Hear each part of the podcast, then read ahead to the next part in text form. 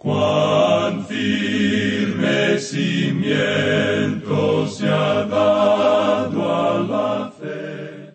A través de la Biblia, un análisis de la Biblia libro por libro que le ayudará a crecer espiritualmente. Estos estudios fueron diseñados por el doctor J. Vernon McGee. Acompáñenos en este fascinante recorrido a través de la Biblia. La palabra Iniciamos nuestro tiempo en oración. Padre Celestial, ayúdanos a entender bien quién eres tú y cómo podemos confiar más en ti. Te lo pedimos en el nombre de Jesús. Amén. Con nosotros, nuestro maestro Samuel Montoya. Volvemos hoy a este pequeño libro de lamentaciones. Vamos a concluir nuestro estudio de este libro en el programa de hoy y esperamos poder captar el mensaje que tenemos en estos últimos capítulos. Lo que tenemos en el capítulo tres, una vez más, es un acróstico. Hay veintidós letras en el alfabeto hebreo y cada versículo comienza con una de esas letras. Pero en este capítulo tenemos sesenta y seis versículos, lo que quiere decir que hay veintidós grupos de tres versículos en cada grupo, y cada versículo en cada grupo comienza con una de las letras del alfabeto hebreo. Aquí pues tenemos tres versículos que comienzan con la primera letra del alfabeto hebreo, y como ya hemos dicho, hay sesenta y seis versículos en este capítulo. De modo que este es el corazón mismo de este libro de lamentaciones, y continúa con las lamentaciones de este hombre, Jeremías. Ahora, en nuestro programa anterior, leímos los primeros cuatro versículos del capítulo tres.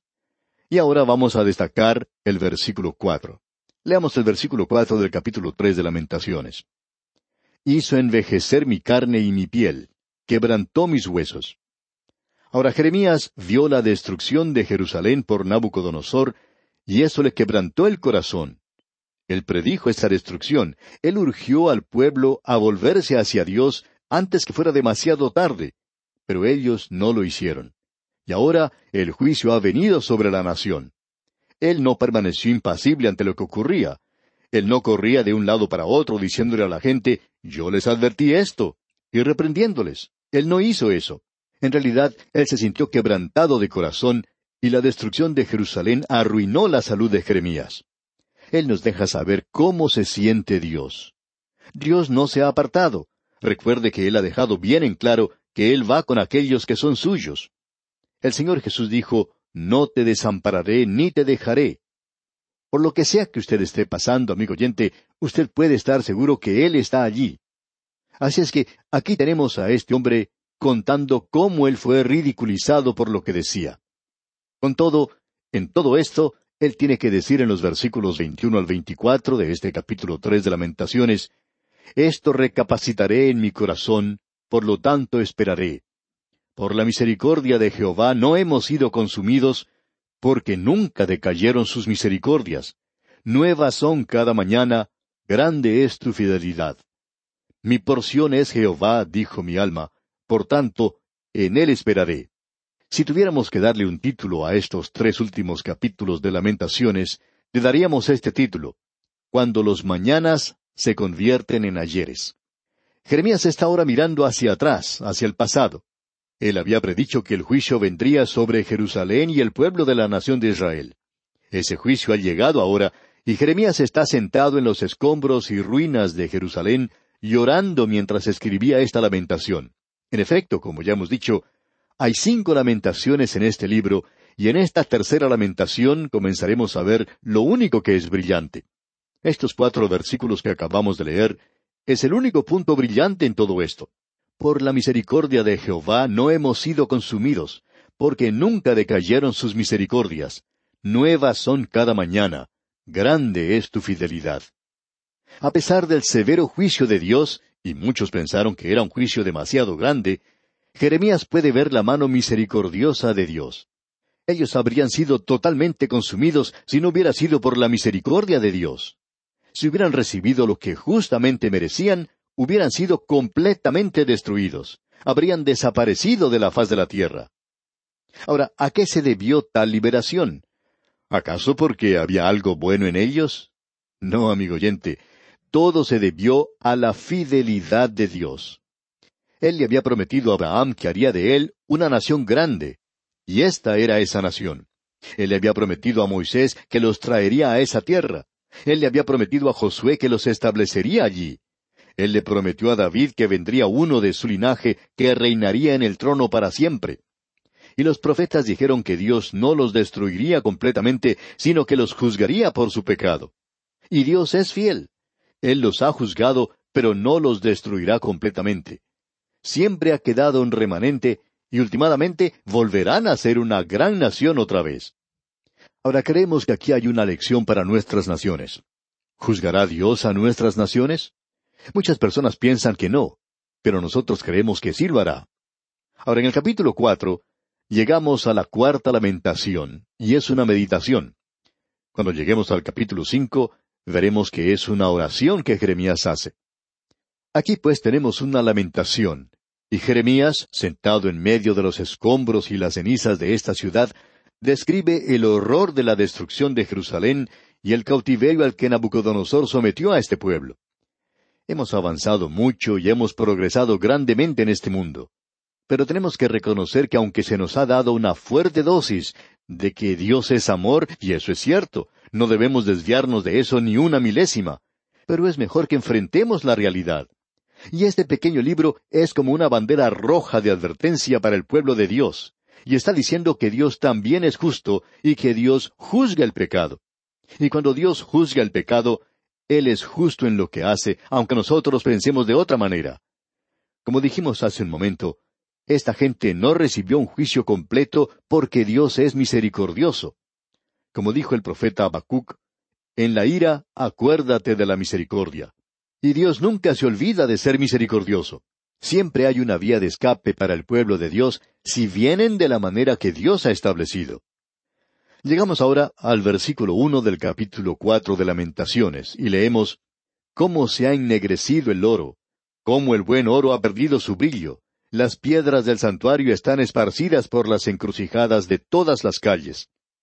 Ahora Jeremías está comparando aquí el oro con los hombres jóvenes de Sión, y lo expresa con mayor claridad en el versículo dos, donde dice Los hijos de Sión, preciados y estimados más que el oro puro, cómo son tenidos por vasijas de barro obra de manos de alfarero.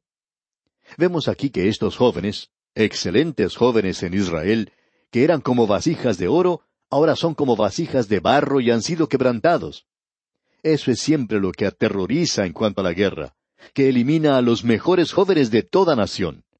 Esa es la tragedia de la guerra. Hay muchísimas personas en este mundo que son sumamente orgullosas y aun a los creyentes se les dice que deben pensar bien en cuanto a sí mismos se nos dice que eso es lo que debemos hacer. Hay un psicólogo cristiano que enseña que uno debiera levantarse cada mañana, mirarse en el espejo y decir, yo te amo. Amigo oyente, permítanos decirle que hay muchos creyentes que no necesitan que se les diga eso. Ellos ya se aman a sí mismos.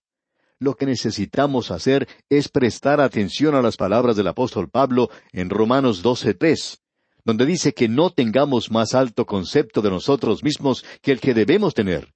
Y si no tenemos un concepto más alto de nosotros mismos que el que debemos tener, vamos a descubrir que solo somos vasijas de barro.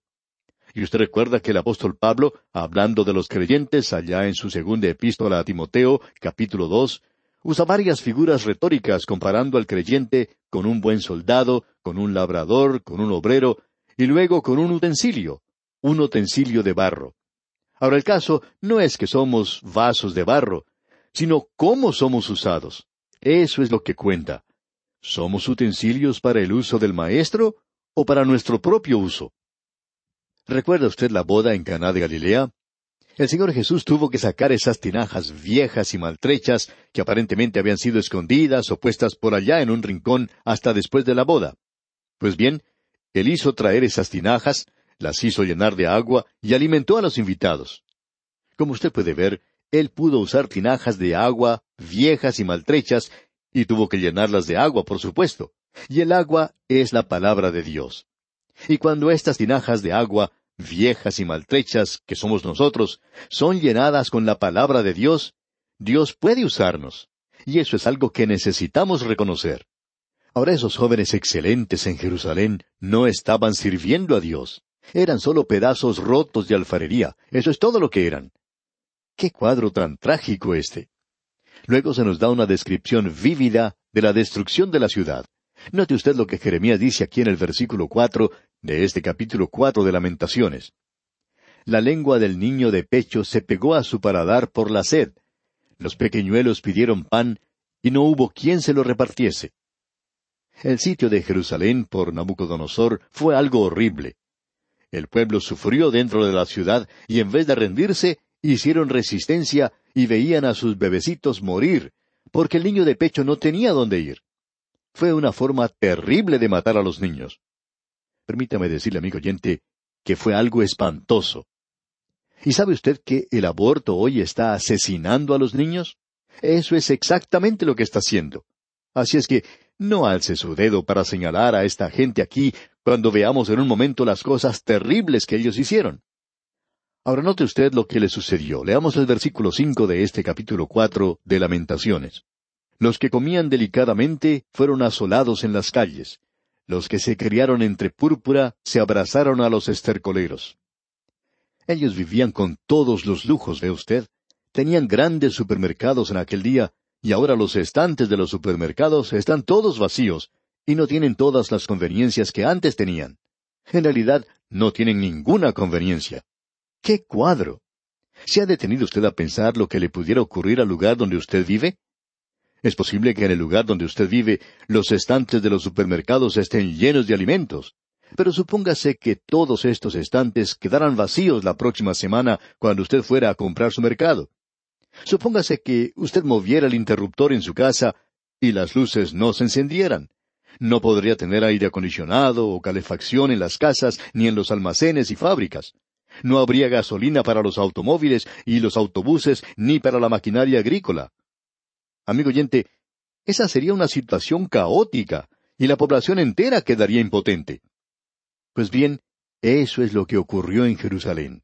Dios les estaba juzgando, y él dice aquí en el versículo seis de este capítulo cuatro de Lamentaciones, porque se aumentó la iniquidad de la hija de mi pueblo más que el pecado de Sodoma, que fue destruida en un momento sin que acamparan contra ella compañías. Ahora Dios juzgó a Sodoma y Gomorra, pero él juzgó a Jerusalén peor. ¿Por qué así? Porque el pecado de Jerusalén fue peor que el de Sodoma y Gomorra. Sodoma y Gomorra fueron destruidas debido a su homosexualidad. Ese es un pecado terrible. Pero permítanos decirle algo que es peor que eso y es que usted vaya y se siente en la banca de una iglesia y escuche el Evangelio y permanezca indiferente, sin hacer nada en cuanto a lo que ha escuchado. Y ese pudiera ser el caso de alguna persona que está escuchando este programa en este momento. Amigo oyente, el Señor Jesús murió por usted. Dios es misericordioso para con usted hoy. Pero usted, en cambio, le vuelve la espalda. Pero cuando Dios le juzgue, amigo oyente, el juicio para usted será peor que para los paganos del África o de alguna de esas islas remotas del mar. Mucha gente pregunta, ¿qué de los paganos que hay por allá? No se preocupe por ellos, preocúpese por usted. ¿Qué de usted? Permítanos decirle que el juicio para usted será peor. Dios deja muy en claro aquí que eso es lo que va a ocurrir. Ahora note usted lo que él dice en el versículo siete de este capítulo cuatro de Lamentaciones. Sus nobles fueron más puros que la nieve, más blancos que la leche. Más rubios eran sus cuerpos que el coral, su talle más hermoso que el zafiro. Qué bien lucían, ¿verdad? Y amigo oyente, la religión hoy luce bien. Todos tenemos iglesias nuevas, nuevos edificios, y tenemos ese edificio nuevo para la educación cristiana. Ah, tenemos también una cancha para jugar voleibol, una cancha para jugar baloncesto, tenemos un equipo de béisbol y también tenemos un lindo salón para banquetes y todo luce muy bien por fuera. Ahora, cuando aquí habla de los nobles, se refiere a los nazareos. Un nazareo era alguien que hacía un voto voluntario, y había muchos que lo hacían, y eran felicitados por eso. Lucían muy bien, claro, pero todo era en lo exterior. Sus corazones no habían cambiado. Es maravilloso tener todas estas cosas, y estamos de acuerdo en que una iglesia tenga todo lo que pueda tener. No nos oponemos a todo eso. Es más, nos agradan esas iglesias nuevas. Pero permítanos decirle, amigo oyente, que es trágico cuando las personas por dentro no son nuevas criaturas en Cristo Jesús.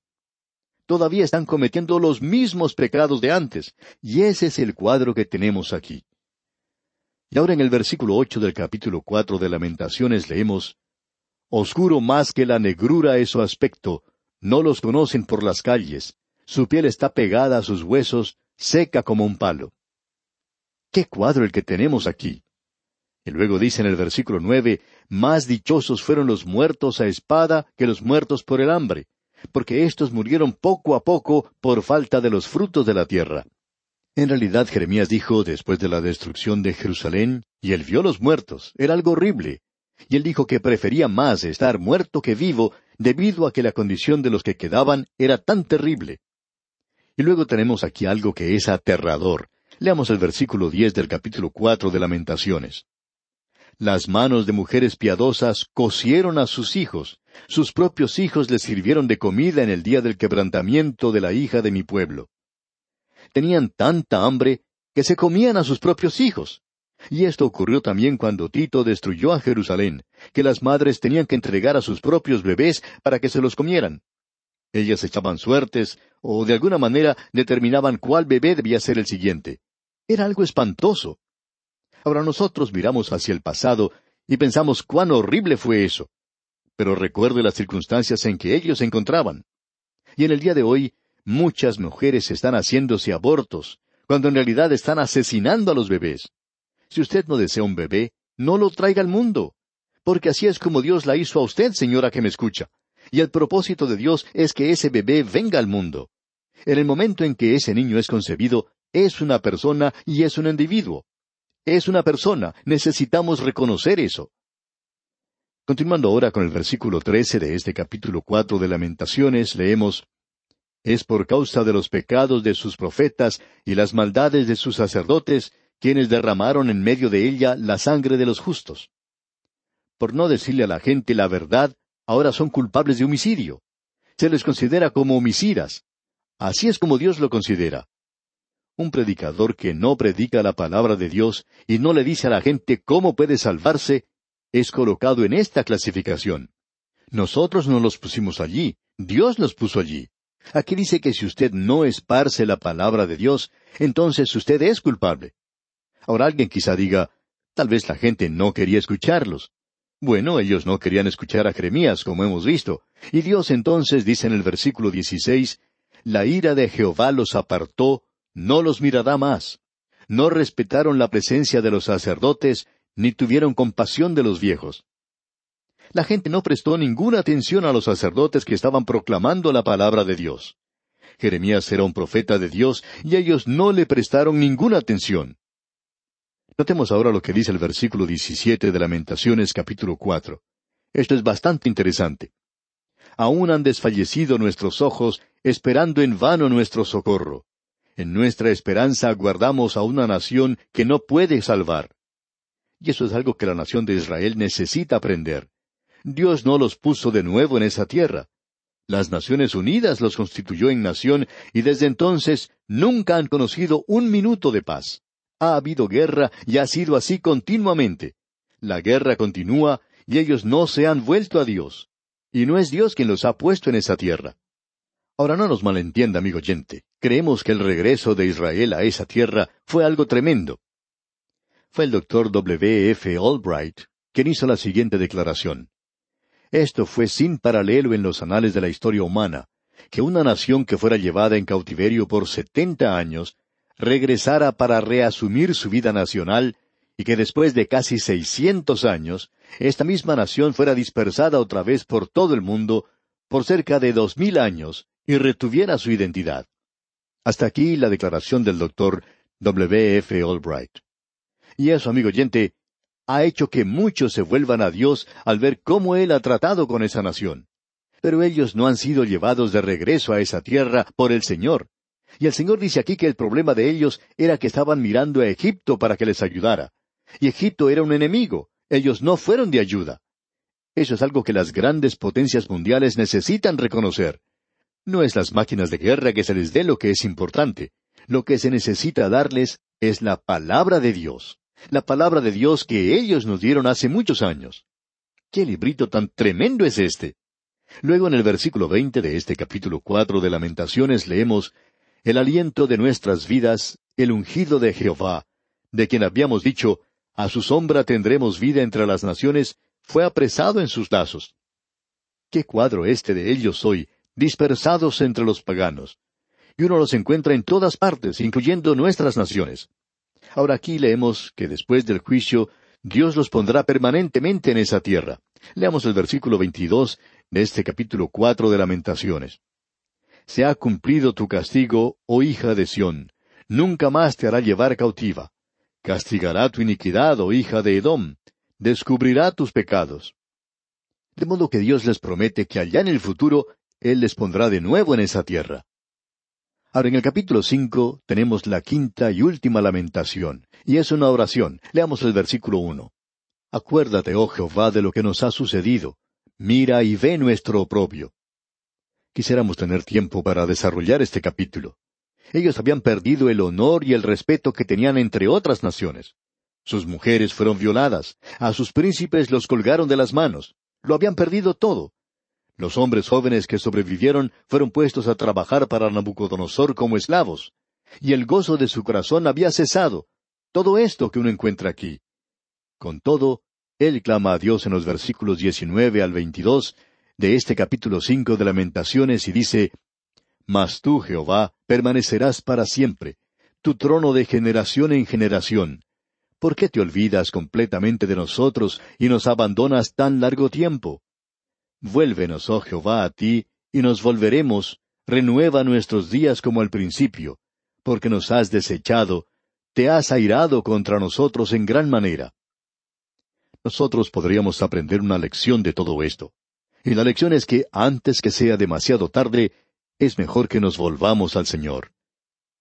Hace ya muchos años que Daniel Webster, un líder político y diplomático norteamericano, hizo la siguiente declaración en un discurso y suena como una profecía. Escuche usted. Si no se hace circular libros religiosos entre las masas y la gente no se vuelve a Dios, yo no sé qué será de nosotros como nación. Si la verdad no es difundida, el error lo será. Si Dios y su palabra no son recibidos, el diablo y sus obras ganarán el predominio. Si el volumen evangélico no llega a cada caserío, lo harán las páginas de una literatura corrupta y licenciosa. Si el poder del Evangelio no se siente a través de lo largo y ancho de la tierra, la anarquía, el desorden, la degradación, la miseria, la corrupción y las tinieblas reinarán sin mitigación ni fin. Hasta aquí la declaración de Daniel Webster. ¡Qué cuadro más triste! Lamentablemente, esta es la situación a la que hemos llegado en nuestros países. Dios juzgó a la nación de Israel por su pecado. ¿Qué nos hace pensar que no nos juzgará a nosotros también? Qué mensaje el de este libro de lamentaciones para nosotros. Y así, amigo oyente, ponemos punto final a este breve estudio del libro de lamentaciones y confiamos que haya sido de especial bendición para usted. Que Dios le bendiga ricamente. Agradecemos que nos acompañara en el estudio de hoy. Le invitamos a que visite nuestro sitio en internet a través de la biblia.org. Ahí puede suscribirse para recibir las notas y bosquejos de lo que estamos estudiando y noticias del ministerio. También encontrará la variedad de libros y materiales gratuitos que tenemos para usted. El sitio es a través de la biblia.org. Todo lo que hacemos es posible gracias al Señor y a personas como usted que se unen a nosotros en la obra de llevar la palabra entera al mundo entero. A través de la Biblia es una producción de Radio Transmundial.